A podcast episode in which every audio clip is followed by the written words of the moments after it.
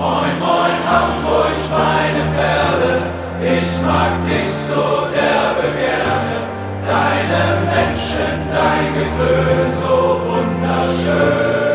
Moin, moin, moin, moin, Hamburg, deine Straßen, ordentlich Wasser, was ein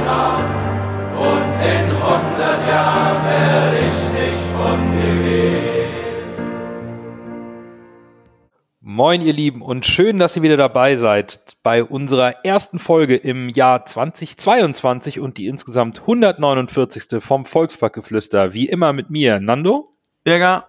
Und Lasse. Wir schauen heute zurück auf die kurze Winterpause und dem Trainingslager des HSV. Da gab es sicherlich ein paar sportliche und personelle Themen zu äh, besprechen und natürlich blicken wir auch schon voraus auf das Spiel am Freitag, denn ab da rollt der Ball wieder in der zweiten Bundesliga fangen wir mit einer nicht sportlichen Nachricht an, die uns erreichte im Laufe der letzten Wochen. Und zwar hat Frank Wettstein, der seinen Vertrag beim HSV als Vorstand nicht weiter verlängern wollte, nun auch äh, keine Position war beim HSV, denn man hat sich auf einen Auflösungsvertrag geeinigt. Allerdings hat der HSV für seine Position noch keinen festen Nachfolger, sondern der frisch gewählte Aufsichtsratsvorsitzende Dr. Thomas Wüstefeld wechselt kommissarisch für ein Jahr befristet in den Vorstand der AG und Marcel Jansen ist wieder Vorsitzender des Aufsichtsrats. Ja, es ist ziemliche Personalroschade mal wieder. Ich finde es spannend. Gut, du sagst, es ist ein Jahr befristet, aber was man, ich kann das jetzt nicht großartig beurteilen, weil ich ihn nicht kenne. Weder habe ich irgendwelche geschäftlichen Beziehungen mit ihm, noch war er mir jetzt, bevor bei uns eingestiegen ist und kühnes Anteile gekauft hat, ein Begriff. Aber ich finde es spannend, wie schnell der Weg dann doch beim HSV zum Vorstandsvorsitzenden quasi geht. Du kaufst die Anteile von Kühne, bist dann Anteilseigner, bist dann Vor Vorstandsvorsitzender und bist damit automatisch auch im Aufsichtsrat. Ne? Also äh, es ist relativ easy, dann beim HSV anscheinend nach oben zu kommen, gefühlt. Ja, ich, ich, ich verstehe total genau diese Assoziation, Bürger, wie kommt sowas in Dänemark an? Ich, ich habe es wahrgenommen und, und fand so, ich fand, äh, so HSV-mäßig ist das Timing ja eigentlich ziemlich gut, ne? dass man das in der Winterpause raushaut. Äh, Wettstein gibt vorher noch äh, sein in, großes Interview im, im Abendblatt-Podcast äh, und erklärt so ein bisschen seine Gedanken, dass er aufhören möchte im Sommer und hört dann ein paar Wochen später auf. Ähm, dass dann äh, der Herr Wüst Wüstefeld ähm, jetzt plötzlich Vorstand wird, äh, ja, das ist, ähm, es er, erinnert ein bisschen so daran, dass, dass so ein, so ein äh, reicher Scheich aus, äh, aus Katar oder, oder Kuwait plötzlich einen Verein kauft und dann plötzlich äh, was zu sagen hat. Also sowas, so in der Richtung kommt das dann schon ein bisschen vor, wenn, wenn man sieht, dass er jetzt äh, vor ein paar Monaten die, die Anteile von Kühne gekauft hat und dann direkt jetzt äh, Vorstand der AG ist. Auf der anderen Seite hat der HSV das ja auch begründet mit den zukunftsorientierten Entscheidungen, die anstehen, bei denen es natürlich weit über die Saison hinausgeht. Und da ist sicherlich jemand, der bereits sagt, er möchte den Vertrag nicht, nicht verlängern, er möchte ausscheiden wie Frank Wettstein. Vielleicht auch nicht mehr der, der richtige Mann am Ruder.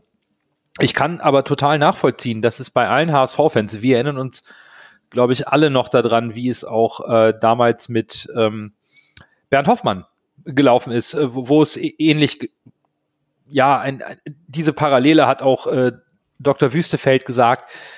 Der kann er sich jetzt nicht erwehren, aber er sagt, es ist fest befristet auf ein Jahr. Er macht es pro bono, sprich ohne Gehalt.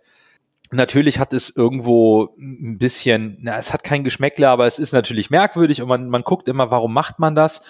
Ich glaube, aus strategischer Sicht kann ich nachvollziehen, warum der HSV ähm, eine solche Entscheidung trifft. Aber natürlich ist es seltsam oder ist er erstaunlich, überraschend, dass der frisch gewählte Aufsichtsratsvorsitzende, der nur dort ist aufgrund der Anteilskäufe, wie ihr eben gesagt habt, dann direkt in den Vorstand rutscht. Ne? Also da finde ich die, die wichtigen Nebensätze wie ich mache es ohne Gehalt, ich mache es befristet für ein Jahr, das ist fest, äh, festgeschrieben, schon sehr wichtig, um das vernünftig einzuordnen. Wobei natürlich keiner von uns, die Kaleo GmbH ist ja auch jetzt nicht allen ein Begriff, ist wohl eine Beteiligungsgesellschaft. Niemand kann irgendwie auch sagen, welche Qualifikation hat Dr. Wüstefeld, um, um das Unternehmen in der Form zu leiten, wie es die HSV Fußball AG ist. Was dann schon vielleicht äh, ein, ein, ein Vorteil ist, so in Anführungszeichen, ist, dass äh, das ist dann schon sein äh, es ist sein eigenes Geld, was er jetzt in den Verein gesteckt hat. Heißt, da ist dieses Interesse, den HSV wachsen zu sehen, besser dastehen zu lassen, äh, sportlichen Erfolg zu haben. Und es ist nicht wie äh, durch Kühne, dass er irgendwie einen Karl Gernand nach vorne schickt und sich dann im Hintergrund irgendwie dann doch zu Sky äußert oder so. Das ist mhm. schon, äh, mein Eindruck ist, dass, dass der, der äh, hier Dr. Wüstefeld ähm, dann noch dichter am Verein ist, als ein, ein Kühne es zum Beispiel war, der auch äh, Anteile hat natürlich. Das stimmt. Ähm, vielleicht müssen wir in dem Zuge noch erwähnen, dass ähm, aufgrund der pandemischen Bedingungen auch die Mitgliederversammlung jetzt verschoben wurde. Und natürlich lasse auch ein Frank Wettstein bei der Aussprache in der kommenden Mitgliederversammlung nicht mehr zur Verfügung stehen wird. Was sicherlich auch ja etwas ist, wo alle sagen, hm, bei der letzten Mitgliederversammlung, da waren wir beide da, hat jetzt Frank Wettstein auf die sicherlich ungeschickt geäußerte Kritik keine so gute Figur abgegeben. Jetzt gab es erneut einen Verlust. Natürlich wird das alles in den Deckmantel von Corona so ein bisschen erklärt, aber ich denke, da wären schon Fragen offen gewesen, oder? Ich bin gespannt, was da noch für, naja, Offenbarungseide will ich nicht sagen, was da noch für Zahlen oder für Infos hochkochen. Also ich glaube, für Herrn Wettstein ist die, das die perfekte Situation aus dem Augen, aus dem Sinn, sag ich mal. Er muss seinen Kopf für nichts mehr hinhalten. Er ist jetzt nicht mehr Mitarbeiter des HSV. Klar kann man sagen, er ist das auf ihn zurückzuführen, aber trotzdem ist es halt was anderes, als wenn derjenige noch direkt im Verein angestellt ist, der das quasi an Anführungszeichen verzapft hat, wenn man jetzt mal irgendwie das negativ behaften möchte. Äh, dann ist ja. es sch schwerer, jemanden so in die so zu greifen, als wenn er noch da ist, als wenn er jetzt irgendwo zu Hause in, in auf seinen nächsten Job wartet, irgendwie Be Bewerbungsgespräche führt oder sonst was. Ich weiß nicht genau, wie das auf der, ja. auf der Business-Ebene läuft. Aber, Aber, auf, jeden, auf jeden Fall, äh, ja, also ich glaube, für ihn ist das Beste, was er machen konnte. Aber vielleicht nehmen wir erstmal Bürgers Punkt mit, der auch, äh, der, der sehr clever gesagt hat, der HSV macht's geschickt in der Winterpause. Das heißt, es läuft nicht in den laufenden Spielbetrieb. Dr. Wüstefeld war auch im Trainingslager vor Ort, hat sich da ein bisschen auch vor die Mannschaft gestellt, sich das angeschaut. Vielleicht ist das ein, ein ruhiger Zwischenübergang, so kommissarisch und damit insgesamt für den gesamten Verein äh, die, die beste Lösung, zumindest denke ich, äh, kann ich für uns dreien sprechen, dass wir das hoffen, dass das die beste Lösung ist, um äh, nach einem ja, festen Nachfolger in Ruhe suchen zu können und den HSV weiter nach vorne zu bringen. Und nach vorne bringt uns eigentlich auch immer oder sportliche Erfolge. Das ist das, worauf es ankommt. Und dafür ging es ins Trainingslager und dort gab es leider erstmal nicht so gute Neuigkeiten. Ähm, Im zentralen Mittelfeld des HSV gab es nämlich oder gibt es zwei Personalien, die uns, denke ich, Sorgen bereiten sollten. Äh, da ist die unbefriedigende Situation rund um Tommy Doyle, der gar nicht erst mitgereist ist und wo die Laie wohl vorzeitig aufgelöst werden soll. Er kümmert sich bereits mit seinem Berater um einen neuen Verein. Tim Walter hat dazu klare Worte gefunden. Und dann wird die ganze Situation verschärft dadurch, dass sich Anzi Suhonen mit einem Muskelfaserriss ähm, ebenfalls äh, oder äh, ins Lazarett verabschiedet hat und damit auch über die nächsten Wochen ausfallen wird. Da brechen gleich zwei Rotationsspieler im zentralen Mittelfeld weg. Ja, ich, ich denke, wenn, wenn du siehst, äh, wie viele Minuten Tommy Doyle gespielt hat, ähm, wage ich das so ein bisschen in Frage zu stellen, wie wichtig jetzt der Abgang von Tommy Doyle äh, wird. Ich glaube, ähm, es hätte ein gutes Match werden können. Ist es leider nicht gewesen. Er hat, er hat Potenzial, aber es, es scheint so auch die, die Aussagen von Tim Walter so ein bisschen einzuordnen. Ich, es scheint so, dass der Spieler äh, diesen Wechsel von, von Man City auf äh, zum HSV ist ihnen schwer gefallen. Dieses mit, äh, man ist gewohnt, in dieser äh, Guardiola-Schule zu arbeiten und muss plötzlich in einer Walter-Schule arbeiten. Es ist ein, ein Kulturschock, glaube ich. Auch für. Ja, das ist eine Herausforderung, ne? Walter Ball ja, zu spielen anstatt Peps Tiki Taka. Das äh, ja, ist ja, genau, anspruchsvoll. Das, das, das, eine ist ja, da hast du den Ball äh, viel und bist nicht so, so aggressiv im Gegenpressing, weil du eher mit dem Ball ruhst. Und dann im Walter-System, wo, ja, wir ruhen auch mit dem Ball, wir haben den Ball, aber wir gehen auch voll drauf im Pressing. Und ich glaube, du, du forderst da mehr, als äh, was ein Tommy Doyle vielleicht äh, gedacht hat. Und auch, ähm, auch dieses, ich, ich finde so, ich, so, ich, so interpretiere ich so ein bisschen Tim Walters Worte, dass dieses, so ein bisschen die Aufgabe beim HSV so ein bisschen leicht angegangen ist, dass Tommy Doyle, ich komme aus Man City, ich habe unter Pep gespielt, ihr wollt mir jetzt was beibringen, warte, ich warte euch, ähm, ich erkläre jetzt euch, wie, wie Fußball geht, so grob gesagt. Also das ist, äh, und damit ist er wohl nicht ganz klar gekommen. Deswegen ist es einfach nicht ein Match geworden und deswegen einfach, ähm, ja, hätte gut werden können und jetzt weiter. Dass Suhunen sich dann verletzt, ist natürlich ganz, ganz bitter, aber wie gesagt, ich, so, wir hatten das zu Ende der Hinrunde besprochen, dass Walter sich sein, sein äh, zentrales Dreieck gefunden hat mit äh, Kittel, äh, Reis und, äh, und Meffert. Ob Suhunen oder jetzt Kinzombie als erster Einwechslungsspieler, äh, da ist so, so groß ist der Unterschied aus meiner Sicht auch nicht. Oh, da wird Lasse widersprechen. Ja, oder? ich weiß, da wird Lasse sauer. Ja, ich werde nicht sauer, aber ich finde die Personaldecke jetzt, dadurch, dass Doll weg ist und Suhonen verletzt ist, also auf den drei Positionen ist sie nicht gerade dick. Du hast jetzt noch Rohr, der seine Zweitligatauglichkeit in meinen Augen erstmal noch unter Beweis stellen muss. Und auch noch Klar. Zeit braucht. Und noch Zeit braucht, genau. Wen hast du da noch? Dann hast du doch Kittel, Kinzombie und Reis. Äh, du hast noch Kreil oder wie heißt er, als, als, äh, als Jugendspieler, der da spielen kann, auf der und, 8. Genau, und Felix Paschke hat sich sehr schwer verletzt. Der war mit genau. im Trainingslager, der auch im zentralen Mittelfeld beheimatet genau. ist. Also, also du hast da fast gar keine Spieler mehr. Also da müsste man schon noch jemanden holen, aber da kommen wir ja noch zu. Auf jeden Fall äh, finde ich die Aussage von Walter auch ziemlich eindeutig. Also es war schon ein bisschen durch die Blume, aber wenn man weiß, wie Walter normalerweise redet, war das schon, also er hat, weiß ich nicht, ob er sich überschätzt hat, das glaube ich nicht in seinem Alter. Ich glaube, so, so, so, so arrogant auf Deutsch gesagt ist er wahrscheinlich nicht. Aber vielleicht hat er die Situation wirklich überschätzt und hat gedacht, er ist vielleicht selbst schon weiter und dachte, ja, hier German Second Division, das schafft er schon. Ne? Also, dass er jetzt den anderen zeigen will, wie man Fußball spielen will, das glaube ich nicht. Aber vielleicht hat er so die ganze Situation doch etwas unterschätzt und äh, den Kampf nicht genug angenommen, beziehungsweise nicht so angenommen, wie sich, äh, wie sich Walter das vorstellt. Und er ist ja nun mal auch nicht der Größte und auch nicht der körperlich robusteste. Von daher passt er vielleicht auch nicht so in das Walter-System oder kann nicht so spielen, wie Walter es sich wünscht. Ne? Jetzt ist die Frage, ist das ein, ist das ein Fehler der Kaderzusammenstellung? Ist das ein Fehler von Walter oder ist das ein Fehler von Doyle? Also, ja, also schwierige Sache. Es ist schwierig. Ich glaube, schwierig ist auch oder ungewohnt, würde ich es mal sagen. Es ist für uns Fans, dass ein Trainer so deutlich Position bezieht, was die Leistung oder die Integration eines Spielers angeht. Ich fand die Worte von Tim Walter brutal ehrlich, also fast schon gnadenlos, aber so kennen wir ihn. Und das lässt mich die Personalie Doll auch ähm, da ich einfach Vertrauen in unseren Trainer habe, auch gut einordnen. Und das erklärt dann auch, warum äh, Tommy Doyle nicht gespielt hat und keine große Rolle gespielt hat und ein Kin Zombie, den wir auf dem Platz in seinen Leistungen kritischer sehen, vorgezogen wurde, weil da eben die Einstellung oder die Leistungsbereitschaft auch im Training mehr gestimmt hat. Nichtsdestotrotz ist die Personaldecke im zentralen Mittelfeld dadurch natürlich dünner geworden durch auch die Verletzung von, von Suhonen. Na, klar, äh, Tommy Doyle hat nicht viel gespielt. Nichtsdestotrotz war er eine brauchbare Alternative als Rotationsspieler. Das hat er auch in den ein oder anderen Einsätzen zeigen können. Die fällt weg. Suhonen fällt ein paar Wochen aus. Maxi Rohr braucht noch eine gewisse Zeit.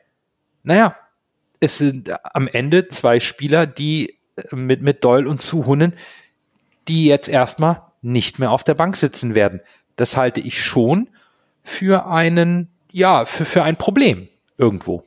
Aber ich glaube, genau deswegen hat man auch mit, mit David im Testspiel auf der 6 äh, getestet, ob das jetzt als Alternative vielleicht gehen würde, damit du noch eine Alternative so ein bisschen in, in die Spur bringen kannst. Mhm. Ähm, aber jetzt, jetzt mal eine Frage jetzt zu den Umgang mit, mit Doyle. Äh, Nando, hast das, du hast es eben angesprochen. Was ist jetzt uns, uns jetzt eigentlich lieber, dass ein, dass wir einen Trainer haben, der diese Sache so deutlich anspricht und sagt, ich kann mit den Spielern nicht arbeiten. Es passt einfach äh, zwischenmenschlich äh, nicht oder fußballerisch eine Auffassung einfach nicht. Wollen wir lieber, dass ein Trainer diese klare Stellung bezieht? Oder wollen wir lieber, dass wir äh, das so machen, wie wir äh, es ehemaliger gemacht haben mit äh, Rajkovic, äh, Gojko Kacia und so weiter, die in der zweiten Trainingsgruppe spielen lassen und dann lässt man sie einfach immerhin im Verein sein und dann, wenn es plötzlich brenzlig wird und man einen Trainer wechselt, dass man dann plötzlich diese verbrannten Spieler, im Anführungszeichen, dass du die plötzlich dann zum, zum Retter werden lassen möchtest. Also was, was ist jetzt euch lieber? Ich, ich persönlich bin der Meinung, ein, ein Trainer, du sollst den Trainer die besten Bedingungen geben. Die besten Bedingungen von Tim Walter sind halt, dass er die Spieler hat, mit denen er arbeiten kann, an die Spieler, die er glaubt und die Spieler, die an ihn glauben. Daher für mich ganz klar Option, wie Walter das jetzt gehandhabt hat. Da, da bin ich total dafür, weil es ist einfach in der Kommunikation nach außen sehr transparent, es ist sehr deutlich. Hat er jetzt, wie man so schön sagt, Tommy, Tommy Doyle nicht vom Bus geworfen, sondern wie du richtig sagst, das passte nicht. Und dann sollte man das auch in der Form beenden und es eben auch klar kommunizieren, damit hier keine falsche Legendenbildung entsteht. Ja, Tommy Doyle war ein Stück weit auch ein Sympathieträger, keine Frage, hatte auch gewisse Vorschusslorbeeren, kommt aus der Pep-Schule von Man City es passte nicht beim HSV, Ende aus. Der Trainer kommuniziert ist klar, damit da nicht irgendwelche Unruhen im Nachgang entstehen in den Medien oder sonst irgendwo. Ich bin damit total fein. Ich sehe das ein bisschen kritischer. Auf der einen Seite gebe ich euch recht. Äh, am Ende ist der Trainer, der das, derjenige, der das entscheidende Wort hat. Und was bringt es, da irgendeinen Spieler einzusetzen, von dem man nicht hundertprozentig überzeugt ist?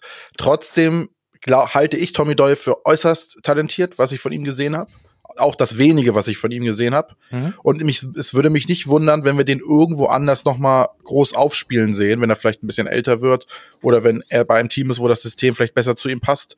Und dann fände ich es halt schade, wenn es wieder heißt, ja, guck mal, wie gut der ist. Der HSV hat ihn wieder nicht, ne? Ja. Den HS, das, der HSV hat es wieder nicht kapiert, wie gut er ist. Und ich glaube, ich habe bisschen Angst, dass das passiert, weil ich Tommy Doyle für sehr talentiert halte.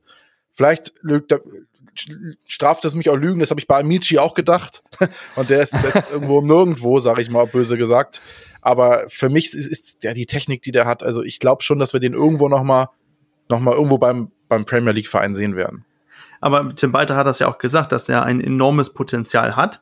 Das hat er auch eingestanden. Und das, wir haben ja auch alle gesehen, dass äh, Tommy Doyle kann auch Fußball spielen, ist technisch sehr gut, hat eine feine Schusstechnik, aber ich glaube von, von, von der Mentalität her zwischen äh, das, was Tommy Doyle äh, kennt aus Man City und das, was Tim Walter fordert, war der Unterschied halt zu groß und dann, dann passt das einfach nicht. Dann ist es vielleicht nicht Tim Walter, der Trainer, der äh, Tommy Doyle zum Scheinen bringt. Dann ist es vielleicht irgendwo in der, in der Premier League äh, Eddie Howe oder sowas, der, der ihn plötzlich zum Scheinen bringt. Ja, ich glaube, es wird spannend zu beobachten sein, wie der Weg von Tommy Doyle weitergeht. Sicherlich wird er in England deutlich weniger Anpassungsprobleme haben und da hoffentlich einen Verein finden, wo er mehr geschätzt wird mit seiner Spielanlage und wo er sich selber besser einbringen kann. Die Sorgen des HSV reißen aber nicht ab, im, nicht nur im zentralen Mittelfeld, sondern auch auf der Außenbahn haben wir aktuell ein Problem. Bakary Yatta ist geboostert, hat trotzdem einen positiven Corona-Test vor dem Trainingslager gehabt und konnte nicht mitreisen, ist auch bis jetzt noch nicht freigetestet. Man hofft, dass es morgen am Dienstag klappen könnte.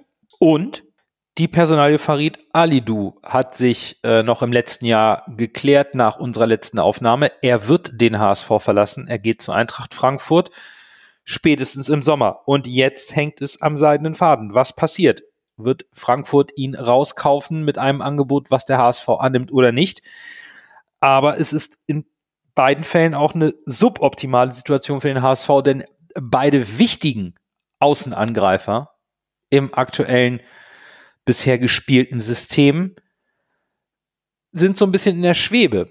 Also Jatta wird beim HSV bleiben, wird auch wieder genesen, gar keine Frage. Aber was macht man, wenn Ali Du weg ist? Dafür gibt es aktuell auch keinen gleichwertigen Ersatz ist nicht ganz so einfach, Lasse, aktuell. Nee, ganz und gar nicht. Also, pff, ich glaube, der HSV kann, wenn Frankfurt ein einigermaßen vernünftiges Angebot abgibt, sagen wir mal so 400.000 Euro, 350 bis 400.000 Euro, dann kann der HSV nicht Nein sagen. Das ist zu viel Geld für einen Spieler, der nächstes Jahr 0 Euro wäre bei der finanziellen Situation des HSV. Da muss der HSV Ja sagen, auch wenn es dann auf den, wie du gesagt hast, auf den Außen schon äußerst knapp wird der, äh, der Arndt hat sich ja, glaube ich, auch verletzt, ne? Wäre ja auch eher einer für, als für den Linksverteidiger als für den Linksaußen. Man hat in der zweiten Mannschaft noch Velasco. Ich verstehe nicht, warum der momentan gar keine Rolle spielt, auch nicht mit im Trainingslager war. Das habe ich ehrlich gesagt nicht ganz verstanden. Ja, das Einzige, was Walter machen kann, ist vielleicht äh, noch auf eine Doppelspitze umstellen, also auf sein altes System zurückfallen und nicht mehr so mit den Außen spielen, weil wir waren ja wieso drüber überrascht, sag ich mal, dass er sowieso viel mit Außen gespielt hat. Mhm. Vielleicht fällt er jetzt darauf zurück, dass es jetzt äh, wieder eher eine Doppelspitze gibt und es wieder mehr aufs Zentrum äh, und auf die Außenverteidiger über Außen gespielt wird. Also es, äh, das ist eine Möglichkeit, aber äh, ja, die Personaldecke wird, äh, wenn Alidu gehen sollte, äußerst dünn auf den Außenpositionen. Ich bin, ich bin auch gespannt, wie sich da Tim weiter so äh, taktisch verhalten wird, die nächsten paar Spiele. Also wenn man umstellt und man sagt, gut, wir gehen zurück, spielen dann äh, dieses, äh, was wir auch im Trainingsspiel gesehen haben, dieses äh, 4-4-2 mit Raute oder 4-1-2-1-2-1, ähm, dann, dann hast du auch die letzte das, Eins war zu viel, Bürger. Hör letzte mal. Eins, ich hab, du dir gerade deine Träne. es war, es ist mir gerade auch aufgefallen, so ein bisschen so, oh, da war ein Mann Bürger vorne im Sturm. Das ist ein Bockstürmer, der kommt nicht weiter weg. Ähm, nein, aber dass man, dass man sehen kann, was, was versucht Tim Walter jetzt, äh, geht er auf diese ähm, Nummer, dass er mit mehr zentral spielt und dann mit einer, mit einer Doppelspitze, die dann weiter nach außen rückt. Ich, ich sehe da diesen wendigen, beweglichen Spieler, haben wir eventuell in, in Meißner. Kann Jatta die Rolle spielen? Und äh, ja, es, es hängt auch davon ab, was bietet Frankfurt dann für, für Alidu. Dass er weg ist, ist, glaube ich, zu 99 Prozent sicher. Ähm, mhm. Und und, und was, wie reagiert der HSV? Was gibt der Markt auch an Möglichkeiten her? Denn ich kann es mir auch vorstellen, dass man sagt, wir, wir warten erstmal ab, planen erstmal mit Alidu, noch ist er ja nicht äh, gewechselt. Genau. Und dann, wenn wir sagen, am 23.01. Äh, gibt sich plötzlich die Möglichkeit, irgendeinen Spieler zu holen, dann, dann schlägt der HSV zu, eine Laie vielleicht für einen Außenspieler oder für einen, für einen anderen Stürmertyp vielleicht. Ich, ich, ich sehe, dass, äh, dass wir davon abhängig werden, was der Markt hergibt. Und da muss ich gestehen, da sehe ich auch ein bisschen den, den äh, World Cup in Katar plötzlich, dass er im Winter liegt, als eine Möglichkeit für den HSV. Das ist nicht so wichtig, dass die im Frühjahr spielen, sondern eher im, im Herbst. Dann, dann lassen wir es doch kurz ähm, noch ein bisschen ergänzen und rund machen, um über diese Transferthematiken zu sprechen im Winter. Jonas David, Daniel Heuer Fernandes, Stefan Ambrosius, Maxi Rohr, Joscha Wagnermann sind fit und werden ähm, zeitnah wieder Option sein, je nachdem, wie, wie der Fitnessstand ist. Daniel Heuer Fernandes hat seinen Vertrag bis 2024 verlängert, ist laut Tim yeah. Walter auch wieder die Nummer eins. Dann sprechen wir doch über diese Transferperiode, die noch bis zum 31. Januar geht. Lasse, muss der HSV reagieren? Sollte er reagieren? Wie abhängig ist man jetzt von der Personalie Ali Du? Wie ist deine Einschätzung jetzt so kurz vorm ja, Start nach der Winterpause? Ganz schwierig. Also wenn ich mir was wünschen könnte, würde ich sagen, dass der HSV noch zwei Spieler holen sollte. Einmal ein Stürmer, wobei man da auch sagen kann, aber im Grunde genommen, also mein Wunsch wäre, einen, einen, einen treffsicheren Stürmer zu holen, aber den haben wir eigentlich in Glatzel. Und wir haben ja Meißner und wir haben Kaufmann, die ja jetzt auch im Test gegen KSC eingesetzt wurden und scheinbar wieder näher an der Mannschaft dran sind. Und ganz ehrlich, man muss es jetzt so sagen, jetzt ist Time to Shine. Time to Shine für Kaufmann und für Meißner. Die müssen jetzt zeigen, dass sie in der Startformation spielen wollen. Mit der Jatta, äh, mit der Jatta Corona-Situation, mit der Alidu-Situation. Meißner und Kaufmann müssen jetzt all in gehen. Die, äh, wenn, wenn jetzt, dann nie. Wenn jetzt nicht, dann nie. Es gibt ja Gerüchte um den Koreaner Yong Wook Cho. Von äh, FC Seoul war das, glaube ich, ne? Äh, Gab es ja Gerüchte. Und äh, die sind wohl gerade am Ex-Düsseldorfer Ben Holleran dran und äh, gibt könnte darauf hindeuten, ist aber jetzt nur eine vage Vermutung, dass die vielleicht bereits einen Ersatz für für Cho suchen und der zu uns wechselt, weil der, wenn man das mal auf Transfermarkt nachguckt, auch ein Spieler ist, der kann auf Außen spielen und der kann auch im Zentrum spielen. Also ist genauso ein Spieler, wie eigentlich gesucht wurde und von, von Bolt äh, kolportiert wurde, der noch geholt werden sollte. Es soll ja so ein Hybrid geholt werden, quasi ein, ein Kittel-Backup oder quasi Kittel 2.0, ne? ein Spieler, der außen spielen mhm. kann und auch im Zentrum spielen kann. Also das würde passen. Also mein Wunsch wären zwei Spieler, wird nicht passieren, weil es Meißner und Kaufmann noch gibt und Meißner traue ich auch viel zu, wie gesagt. Äh, jetzt, jetzt muss er halt zeigen. Und äh, ja, dann so ein Spieler quasi, der auf Außen spielen kann, wenn Adi Du weggehen sollte und auch im Zentrum spielen kann, weil da halt die Personaldichte relativ gering ist, das wäre eigentlich für mich die perfekte Lösung. Weil ich, realistisch gesehen kommen, glaube ich, keine zwei Spieler, nur einer. Also zum, also zum einen hat ja Michael Mutzel erklärt, äh, dass äh, der HSV keinen weiteren Spieler abgeben wird. Also Tommy Doyle, Alidu, aber danach nicht mehr. Man hat bewusst sich für einen nicht so aufgeblähten Kader entschieden und deswegen will man nichts abgeben. Man ist auch mit der Chemie der Mannschaft sehr zufrieden, mit der Zusammenarbeit mit dem Trainer. Das scheint alles sehr zu passen. Dennoch äh, stimme ich dir zulasse, geht Farid Alidou, entsteht ein Vakuum, weil wir keinen Ersatzmann haben auf der nee. anderen Außenseite, um das System mit Jatta und dem Pendant auf der anderen Seite zu spielen, was sich so etabliert hat mit Kittel im Zentrum. Was ich nicht möchte, in der, in der jetzt äh, weitergehenden Rückrunde ist Kittel wieder auf der Außenbahn zu sehen. Kittel ist für mich aktuell unverzichtbar im Zentrum. Das, das, ähm, ja, das, nämlich auch das so. geht, das, das darf nicht passieren. Genau. Wir würden uns einer immensen Stärke berauben, einer, einer spielerischen Stärke, wenn wir Kittel jetzt da aus der Schallzentrale rausziehen, die so gut zusammengepasst hat mit ähm, Ludovic Reis und, und Meffert, dieses Dreiecksspiel im, im zentralen Mittelfeld. Von daher wäre es schon notwendig, einen, einen Spieler zu verpflichten. Und dann äh, tue ich mich schwer zu sagen, wir holen jemanden aus Südkorea. Für äh, die Integration, die Akklimatisierung ist schwierig. Die, die Zeit rennt. Das Spiel geht jetzt Freitag los. Ja, das mag ein toller Spieler sein und der hat vielleicht auch super Anlagen und passt auch super rein, aber äh, ich sehe da Schwierigkeiten. Von daher würde ich mir wünschen, dass der HSV sollte er Alidu doch noch abgeben, irgendwie einen Spieler verpflichten kann als Ersatz und wenn es nur über eine Laie ist, der sich schneller integriert, der den Fußball und die Kultur in Deutschland besser kennt und vielleicht schneller zu einer Hilfe wird. Auf der anderen Seite muss man natürlich auch sagen, hm, vielleicht muss man das System einfach umstellen. Tim Walter hat gezeigt, dass er mit den Spielern arbeiten kann, die er im Kader hat. Also das äh, ist schon eine spannende Geschichte, die jetzt da ist. Und obwohl wir viele verletzte Spieler wieder zurückbekommen, machen sich woanders Baustellen auf. Also es ist so ein bisschen so ein Zwiespalt, in dem ich gerade gefangen bin.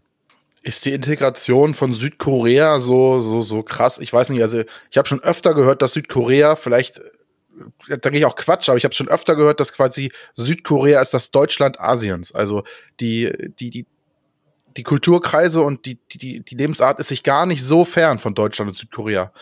Äh, weil Südkorea auch sehr westlich ist. Und ich glaube, dass okay. die Integration gar nicht das größte Problem ist. Und äh, nochmal zur Info, die, da, äh, die Info habe ich von dem David 1887 auf Twitter, nicht, dass ich hier jetzt fremde Lorbein einheimse, ne? Also die Informationen mit äh, Ben Hollerin und mit, äh, mit Jong Chuk Wo. Ja, also ich meinte mit Ingrid natürlich auch sowas wie Sprache. Ja, das ist klar, ja. Akklimatisierung recht, ja. im Verein, das ist alles ein bisschen größer als in Südkorea, eine andere Medienpräsenz. Das, ja, klar. Das sind alles so Dinge, hm, weiß nicht, Bürger. Das, das kann auch, auch gut gehen, gar keine Frage. Vielleicht ist auch das Wunschdenken, Sony 2.0 zu kriegen. Klar, natürlich. Äh, einen zweiten Son nehmen wir jederzeit, aber Bürger, wie, wie siehst du das? Passt der Kader noch so auch bei drohendem Abgang von Ali Du? Also ich, ich, ich finde auch, dass ähm, das, das System, auf das wir umstellen können, kennt weiter, will er bestimmt auch so, wenn du ihn fragst, wie willst du spielen, wie ist dein so System, wenn du selber die elf Spieler zusammenbauen kannst, wie möchtest du spielen? Ich glaube, dann will er auch dieses mit der schmalen Raute spielen, was wir im Trainingsspiel auch gesehen haben. Doch die Möglichkeit, äh, auf, auf dieses 4-3-3 umzustellen, was, was funktioniert hat mit Jatta und Alidu. Ich glaube, die Möglichkeit zu haben, kann sich als immens großer Vorteil für uns äh, zeigen, wenn man einen Spielertyp bekommt, der ein bisschen an Alidu erinnert, dieses äh, 1 gegen 1 gehen kann, der ein bisschen selber mit, mit dem Ball was Chancen kreieren kann. Ich glaube, das ist schon eine Möglichkeit, da äh, taktisch variabel auf ein bisschen mehr unvorhersehbar zu agieren. Und das sehe ich eigentlich auch so ein bisschen diesen, diesen Kittel-Ding, dass man das ein bisschen ähm, revalidiert, wenn man sagt, gut, wir wollen Kittel nicht auf Außen sehen. Nein, er ist, zentral ist er ganz klar stärker. Aber mhm. wenn alle Mannschaften, gegen die wir jetzt in der, in, in, der, in der restlichen Rückrunde spielen werden, die erwarten, dass Kittel zentral ist und plötzlich ist er, ähm, ist er jetzt links außen. Wie, wie reagieren die Mannschaften daraus? Was erwarten die? Wie stellen sie sich darauf ein? Wenn die sagen, als Sechser ist deine vornehmste Aufgabe, Kittel aus dem Spiel zu nehmen. Und Kittel äh, befindet sich dann immer links. Und dann gehst du als Spieler immer Richtung Kittel, weil du weißt, okay, da ist auch ein Außenverteidiger. Wir müssen Kittel aber sowieso doppeln dann geht er mit raus und dann schaffst du irgendwie so wieder so einen Raum. Also das, dieses äh, taktische Schachspiel mit, mit Kittel hin und her zu ziehen, weil die Gegner jetzt wohl Kittel zentral erwarten, kann sich auch als Möglichkeit für uns äh, entpuppen. Aber natürlich eine Alternative sollte Ali Du gehen, wenn die nicht da ist, denn, denn die ist im Kader nicht da. Du kannst äh, Winsheimer nicht links außen spielen lassen mit derselben, mit denselben Qualitäten. Du hast du hast in Kaufmann, du hast in Meißner, du hast auch in Kittel nicht dieselben äh, Spitzkompetenzen mhm. oder Qualitäten, die ein Ali Du besitzt. Deswegen, wenn, wenn er geht und du ihn ersetzen möchtest, musst du aktiv werden. Ist schon spannend. Da sprechen wir über einen Spieler, der vielleicht eine Handvoll Spiele jetzt in der zweiten Liga gemacht hat und äh, schon so eine Gewichtung in der taktischen Ausrichtung bei Tim Walter hat.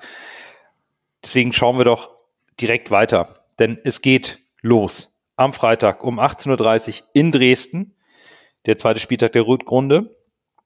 Und es ist wie immer bei so einer Winterpause, ob sie nun kurz oder lang ist, spannend zu sehen, ob und wie sich personelle Veränderungen ergeben haben. Jetzt haben wir über die beim HSV gesprochen, potenziell oder nicht oder wie. Lasse, was ist denn bei Dresden passiert in diesem Winter bisher? Bei Dresden gab es folgende Änderungen. Jetzt kommt wieder das gefährliche Namen aussprechen. Vlatsch, äh, nee, Václav Tschral, Václav Tschral von Sparta Prag ist gekommen, per Laie, ein äh, Mittelstürmer. Dann ist das äh, Wunderkind, das ehemalige Wunderkind, sage ich mal, von den FC, vom FC Bayern, Oliver Battista Meyer, einer der schönsten Namen überhaupt, finde ich, im Fußball.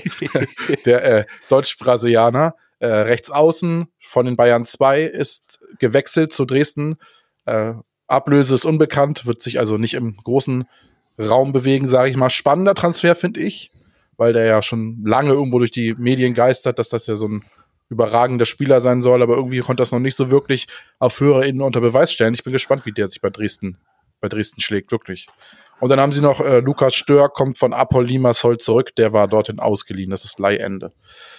Ja, auf äh, Abgangsseite gibt es nichts. Also es wurde kein Spieler abgegeben, es wurden nur diese drei Spieler dazugeholt. Und äh, verletzt ist momentan Patrick Wiegers, der Torwart, Tim Knipping, der Innenverteidiger, Panagiotos Vlachidimos äh, hat einen Kreuzbandriss, links außen. Sebastian May ist auch verletzt, der hat, äh, der hat noch eine Angina momentan. Luca Hermann ist auch verletzt im zentralen Mittelfeld, der hat eine Knieverletzung. Gut, das heißt, Dresden munitioniert zumindest offensiv etwas auf für den Klassenerhalt. Ein paar Verletzungen sind noch da, die sind auch schon ein bisschen länger da. Bürger. Und nach anfänglichem, ja, ziemlich gutem Start von Dynamo Dresden haben sie sich jetzt eher so auf der zweiten Hälfte des Tableaus eingefunden, sind jetzt Elfter, haben auch eine herbe Niederlagenserie hinnehmen müssen. Zwischen dem 9. und 13. Spieltag gab es ordentlich aufs Mützchen. Das letzte Spiel in 2021, wir sprachen ja mal von der Bedeutung, wie gehst du in die Winterpause rein mit deinem letzten Spiel davor. Das haben sie beim FC Ingolstadt mit äh, 0 zu 3 verloren, haben immer noch fünf Punkte Vorsprung auf Platz 16 mit minus fünf, ein sehr passables Torverhältnis im Hinblick auf die Konkurrenz um den Klassenerhalt. Wie hat sich denn jetzt Dresdens Spielstil, den wir am zweiten Spieltag analysiert haben, als sie bei uns zu Gast waren im Volkspark, mittlerweile so weiterentwickelt? Also ich, ich glaube, ähm, wenn man über Dresden spricht, sprechen wir über diesen, diesen klassischen Aufsteigergeist. Ne? Die sind mit äh, mit Leidenschaft gestartet, sind äh, einfach angerannt, haben gefightet und das war auch so, so man, ich habe so versucht, so ein bisschen zurückzudenken, okay, was hast du über das Dresden-Spiel gedacht? Wir hätten 3 zu 0 in die Pause gehen müssen, sind, ich glaube, mit 0 zu 0 in die Pause gegangen oder 1 zu 0 und Dresden hat einfach nie aufgegeben. Die haben nie aufgegeben und ich glaube, diesen Aufsteigergeist, diesen, hey, wir werden, wir holen da sowieso die Punkte, der ist, der ist dann plötzlich so, wenn Alltag wird, diese, dieser extra Adrenalin, diese extra 10, 15 Prozent Beflügelung vom, vom Aufstieg sind, verschwinden dann. Und dann wird man plötzlich dieses normale Niveau von Dresden sehen. Aber wie du gesagt hast, die sind im unteren Mittelfeld, fünf Punkte vor dem Abstieg, sind, sind so ziemlich oben drin und, und die liefern, was man, was man erwartet. Wenn man guckt, Expected Goals, die hätten äh, 20, äh, 21 Tore machen müssen, haben 20 geschossen. Die sind so auf den meisten Parametern, wenn man die so durchguckt, was man, äh, wozu sie dich erspielt haben, das haben sie auch Tore kassiert, Tore gemacht. Es ist einfach das Niveau von, von Dresden, sie haben sich da eingefunden. Ich bin gespannt, was man da sieht, denn das normale System von denen ist dieses mit der zentralen Raute. Also das, das Spiegelung des Walter-Systems, wenn man das so sehen möchte. Und ähm, ja, ich, ich, ich glaube, wir es kommt auch viel drauf an, wie wir auflaufen werden, wenn, wenn man so das Spiel erwartet. Also ob wir jetzt 4-3-3 mit Alidu und Yatta spielen oder ob wir, äh, wie wir jetzt im Testspiel mehrmals gesagt haben, wie wir, wie wir da aufstellen. Das, äh, darauf bin ich so ziemlich entspannt, äh, gespannt. Aber keine Frage, wenn, wenn wir uns äh, auf, wenn wir aufsteigen wollen, müssen wir auch die Punkte einfahren. Das ist äh, naja, deswegen, also da müssen gar keine Punkte Frage. Her. Du, du sprichst ja auch immer, Bürger, von, von den unterliegenden Parametern. Und einen Parameter habe ich mal gefunden, was im Vakuum betrachtet immer nicht so aussagekräftig ist. Aber Ballbesitz bei Dynamo Dresden, das fand ich spannend. Dass der HSV hier weit vorne ist in der Liga, das wissen wir. Das wissen wir mittlerweile sehr gut. Aber Dresden hat durchschnittlich 51 Prozent Ballbesitz und steht hier auf Platz 6. Und zwar vor Mannschaften wie Schalke, Heidenheim, Regensburg, Nürnberg, Darmstadt. Also das hat mich in der Vorbereitung auf die Folge sehr überrascht. Und jetzt spielt Dresden noch zu Hause. Gut, wir haben Geisterspiele. Die Thematik ist eine andere, die lassen wir jetzt mal außen vor. Aber Dresden wird dann schon versuchen, dem HSV so wenig wie möglich den Ball zu überlassen. Und wir können uns noch, Lasse, glaube ich, sehr gut an die erste Halbzeit im Hinspiel erinnern. Als der HSV den Ball hatte, war Dresden hoffnungslos verloren. Da hätte man den Ball nur ein paar Mal mehr reinmachen müssen, dann wäre es niemals eins zu eins ausgegangen. Daher ist es schon die spannende Frage, kann Dresden mit seinem Versuch des Ballbesitzspiels das jetzt kommende Spiel zu Hause ausgeglichener gestalten als noch im Hinspiel? Das ist eine sehr gute Frage. Ich glaube persönlich, Dresden kann das Spiel nur bei Härte gewinnen. Wir tun uns ja immer schwer, bei Ostmannschaften, die hart draufgehen, sei es Aue, sei es, sei es, sei es Dresden, sei es Chemnitz im Pokal, wir haben uns immer sehr schwer getan bei diesen Mannschaften. Mhm. Und äh, das, was uns zum Vorteil kommt, ist, dass keine Zuschauer da sind. Ich glaube, wenn Zuschauer da gewesen wären, wir kennen die Situation damals mit Leistner. Dresden HSV ist mittlerweile auch so, fast kann man fast so ein Kultduell geworden, fast schon. Ne? man, man merkt wirklich, dass die Dresdner sich immer auf den HSV freuen. Die sind immer doppelt heiß. Von daher wird die Mannschaft wird heiß sein die werden alles geben. Wir können froh sein, dass es in dem Fall ein Geisterspiel ist tatsächlich. Ich glaube, mit Zuschauen wäre es ein richtiges, wäre es ein richtiger Hexenkessel geworden. Aber in meinen Augen darf, muss der HSV sich auf seine Stärken be beziehen, muss, wenn er im Ballbesitz ist, seine Stärken ausspielen. Wir dürfen uns halt nicht auf das Niveau von Dresden runterziehen lassen. Und wenn wir das schaffen, uns nicht auf das Niveau von Dresden runterziehen zu lassen, unseren Ball durchzuspielen, Druck auszuüben, ich glaube, dann gewinnen wir das Spiel. Wenn wir uns durch Nicklichkeiten und durch harte Zweikämpfe von Dresden einschüchtern lassen, dann wird es schwierig. Mhm, das, das, das stimmt. Das kommt dem HSV nie zugute, wenn er nicht in seinem System bleibt, was Tim Walter ja versucht zu implementieren oder schon implementiert hat. Für mich ist es immer aufregend ähm, zu sehen, wie Mannschaften aus einer längeren oder kürzeren Pause dann äh, im Liga-Restart irgendwie sofort oder eben nicht sofort in den Spielrhythmus und die Spielstärke wiederfinden. Wir haben eben schon über die diversen Personalien gesprochen, sei es nun Alidu, Yatta, Suhonen, mögliche Systemumstellung. Was allerdings spannend ist, der HSV hat gegen äh, den KSC im Trainingslager getestet und gewonnen, 3 zu 1. Dynamo Dresden hat einen 3 x 45 Minuten Test gegen einen gegen Konkurrenten Erzgebirge Aue gemacht im Trainingslager und 5 zu 0 gewonnen. Also ich glaube, Testspielerfolge so kurz vorm, vorm Restart sind immer ganz gut für die Moral. Jetzt hat Dresden sich auch vorne ein bisschen freigeschossen, steht nicht so schlecht da, wie man vielleicht befürchten konnte als, als Aufsteiger.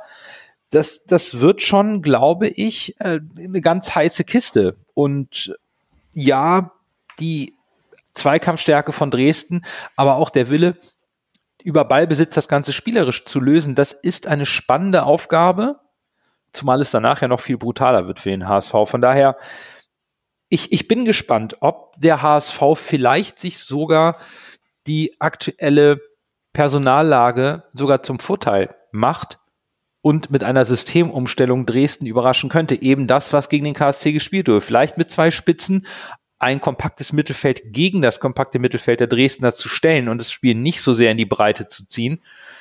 Da bin ich sehr gespannt. Allerdings könnte das natürlich auch ein übler Abnutzungskampf, wie man so schön sagt, im, im zentralen Mittelfeld werden, Bürger. Ja, ich, ich, ähm, ich finde den, den Ansatz finde ich ja interessant, denn sowohl, äh, ja, jetzt fällt mir gerade der Trainer von, von Dresden nicht ein. Äh, so, sowohl der Trainer von Dresden, so, so auch äh, Tim Walter sitzen ja und, und platzieren diese, diese Spieler äh, auf dem Spielfeld und sagen, okay, was für ein System äh, gehen wir jetzt dran? Gehen wir mit, mit dieses Kompakte, mit der Raute, versuchen das, das äh, Dresdner System zu spiegeln, dann könnte man so vielleicht sagen, es geht um die individuelle Klasse oder es geht halt um die, ähm, um die Intensität im Spiel, in den Zweikämpfen. Oder man sagt, okay, wir versuchen ein anderes Spielsystem zu spielen, versuchen die Raute so ein bisschen von Dresden auseinanderzuziehen, da Lücken entstehen zu lassen. Das wäre vielleicht besser für einen äh, Sonny Kittel, der dadurch mehr Platz hat, um, um unser Spiel zu setzen. Dafür brauchst du aber Alidu und Jatta? Oder, und wie willst du das mit Jatta irgendwie lösen? Was, was hast du da als, an Möglichkeiten? Ähm, aus meiner Sicht sind momentan richtig viele Fragezeichen im, so um den HSV herum, um das System, was der HSV spielen möchte. Ähm, rein tabellarisch zu sehen, kann man auch sagen, ich erwarte einen klaren Sieg ist auch so irgendwie im Kopf drinne, dass, dass man diesen Sieg so klar sehen möchte. Oh, Vorsicht, bevor uns HSV France wieder aufs Dach steigt, wenn wir sowas sagen. Ja, genau. aber ich sehe auch verdammt viele Fragezeichen, die mir auch, äh, die mir auch so, so Bauchschmerzen äh, bereiten, weil wie, wie, wie greift der HSV das Spiel an? Ich bin darauf richtig äh, gespannt. Vielleicht können wir ja ganz kurz mal so ein bisschen die, was die Personal beim HSV angeht, und die Aussagen von Tim Walter nimmt, Vuskovic hat den Platz in der Innenverteidigung verteidigen können gegenüber Jonas David. Der ähm, wird wohl erstmal auf der Bank Platz nehmen müssen. Also die Position in der Innenverteidigung ist zumindest schon mal entschieden oder das Duell, was wir erwartet haben. Da wird David noch ein bisschen Zeit eingeräumt nach der, nach der Verletzung. Heuer Fernandes ist klar. Und gut, Meffert, Reis, Kittel und Alidu, die jetzt angeschlagen waren, sollen auch spielen können. Bei Jatta hofft man eben auf den, auf die Freitestung, damit er wieder, damit er trainieren kann. Er war ähm, ohne Symptome in, in, während der Erkrankung. Ja, Haier rechts ist klar. Dann links Jamra oder Muheim. Das ist noch nicht ganz klar. Vorne Glatzel. Also so richtig viel passiert da beim HSV eigentlich nicht, es sei denn natürlich diese Woche, die Personal haben wir angesprochen, äh, da entwickelt sich was ähm, zu Lasten in Anführungsstrichen des HSV. Also ich bin, bin wirklich sehr, sehr gespannt. Also momentan, wenn ich tippen müsste, wer spielt, würde ich auch auf die Doppelspitze tippen und ich glaube, dass Kaufmann oder Meister in der Startformation stehen. Ja, spannend. Da werden wir, da werden wir noch äh, im Laufe der Woche interessante Diskussionen haben, bis wir uns dann am Freitag mhm. für eine Aufstellung einigen werden. Aber in Summe ist es einfach, glaube ich, bei uns allen die typische Aufregung vor dem mhm. Beginn nach, nach der Winterpause. Ne? Wir, wir stehen auf Platz drei, das dürfen wir nicht vergessen. Also der HSV muss sich jetzt auch nicht kleiner machen und wir brauchen ihn, wir wollen ihn auch gar nicht klein reden, sondern unser HSV ist Dritter und diesen Platz haben sie sich auch verdient und sie spielen sehr stabil mit Tim Walter in einem sehr guten System, was funktioniert. Defensiv sieht es gut aus, offensiv wurde es zum Ende der Hinrunde auch besser. Auch wenn wir jetzt ein paar Personalsorgen haben, ich glaube, ganz so schwarz muss man es nicht sehen, auch wenn es aktuell ein bisschen dünn aussieht. Also was mir große Hoffnung macht, muss ich sagen, sind die Aussagen von Tim Walter.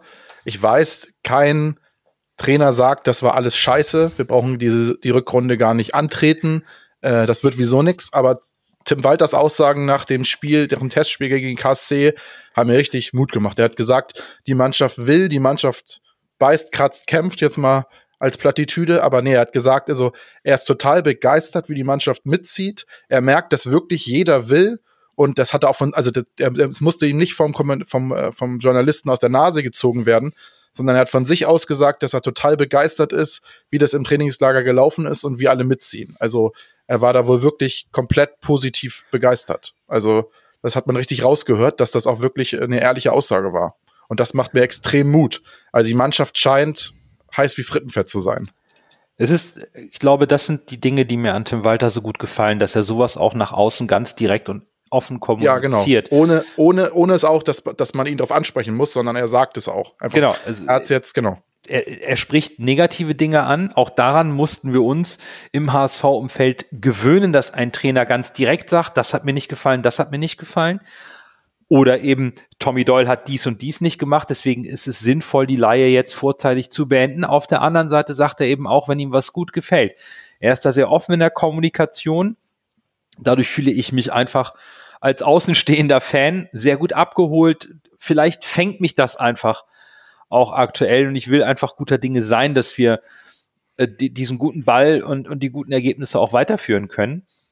Obwohl natürlich man, wenn man sachlich an die Sache rangeht, ein paar Personalien hat, sportlicher Natur, die wichtig sind und die man lösen muss. Das ist immer, glaube ich, insbesondere in den letzten zwei Jahren, wo auch Einnahmen weggebrochen sind aufgrund der Pandemie, immer der Akt auf dem Drahtseil. Also, puh, der Trainer muss in den letzten zwei Jahren, ich glaube, bei vielen Vereinen schon sehr, sehr große Zauberkünste haben, um das gut jonglieren zu können, damit das alles passt, weil du vor Verletzungen auch nicht gefeit bist oder eben vor ähm, finanziell deutlich potenteren Vereinen, die dir mal einen guten Spieler wegsnacken.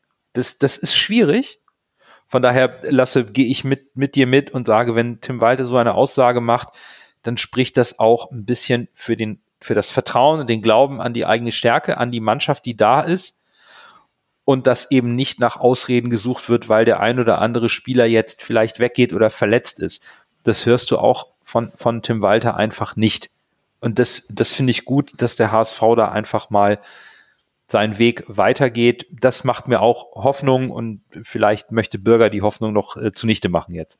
Nein, ich, ich, ähm, ich bewundere euch für euren Optimismus. Äh, ich, ich Dafür sind wir nur, bekannt. wir, haben mehr, wir haben noch nichts mehr zu verlieren, Bürger. Ob wir nur das fünfte Jahr es nicht schaffen oder. oder ja, oder das, das, das, stimmt. Nein, äh, ich, ich wundere.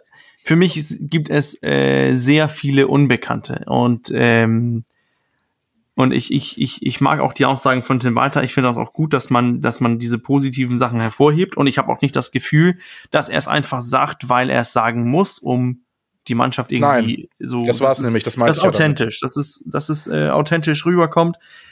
Aber ich habe ich hab aus meiner Sicht noch zu viele Fragen ähm, von wegen System, von wegen, wer äh, kann Alidu ersetzen, soll Alidu spielen, wo ist er, wenn er jetzt unser offensiver Schlüsselspieler ist, und das war er ja in, in der, zu, zu Ende der Hinrunde, wer soll dann seine Lücke füllen, wenn, wenn er nicht mehr da ist oder wenn er mental nicht mehr da ist? Das ist, das mhm. ist meine Frage. Und dann wollen wir auf das andere System von Tim Walter wechseln. Funktioniert das System genauso gut wie dieses 4-3-3? Das ist, das sind die Fragen, die mich so ein bisschen beschäftigen, wo ich uns, das ist eine Möglichkeit, aber es ist auch eine Gefahr. Deswegen, die, diese positive Optimismus, die ihr beide gerade verbreitet, kann ich leider nicht so ganz mitgehen. Das sind mir zu viele Fragezeichen. Gut, dann hoffen wir einfach mal, dass am Freitag nach dem Abfit die Fragezeichen von dir sich in Ausrufezeichen verwandelt, allerdings positiver Natur. Ich glaube, wir, wir sind alle ein bisschen gespannt und wir fischen alle im Trüben. Es ist einfach so, vielleicht entwickelt sich im Laufe der Woche das alles noch ein bisschen besser oder wir, der HSV überrascht uns mit einem Transfer. Wir sind gespannt. Das Fenster ist bis Ende Januar geöffnet. Aber erstmal soll es das für diese Folge gewesen sein. Es geht rein in die Spieltagswoche und ähm, endlich wieder Kicktipp, damit wir einen Gesamtsieger am Ende der Saison hier bei uns begrüßen dürfen. Endlich wieder Wahlen zum Man of the Match, da freuen wir uns auch drauf. Einfach endlich wieder HSV. Ich glaube, das ist das, was am meisten Spaß machen wird. Am Freitag um 18.30 Uhr ist Anpfiff und danach hören wir uns nächste Woche wieder. Bis dahin, bleibt gesund und nur, nur der, der HSV. HSV.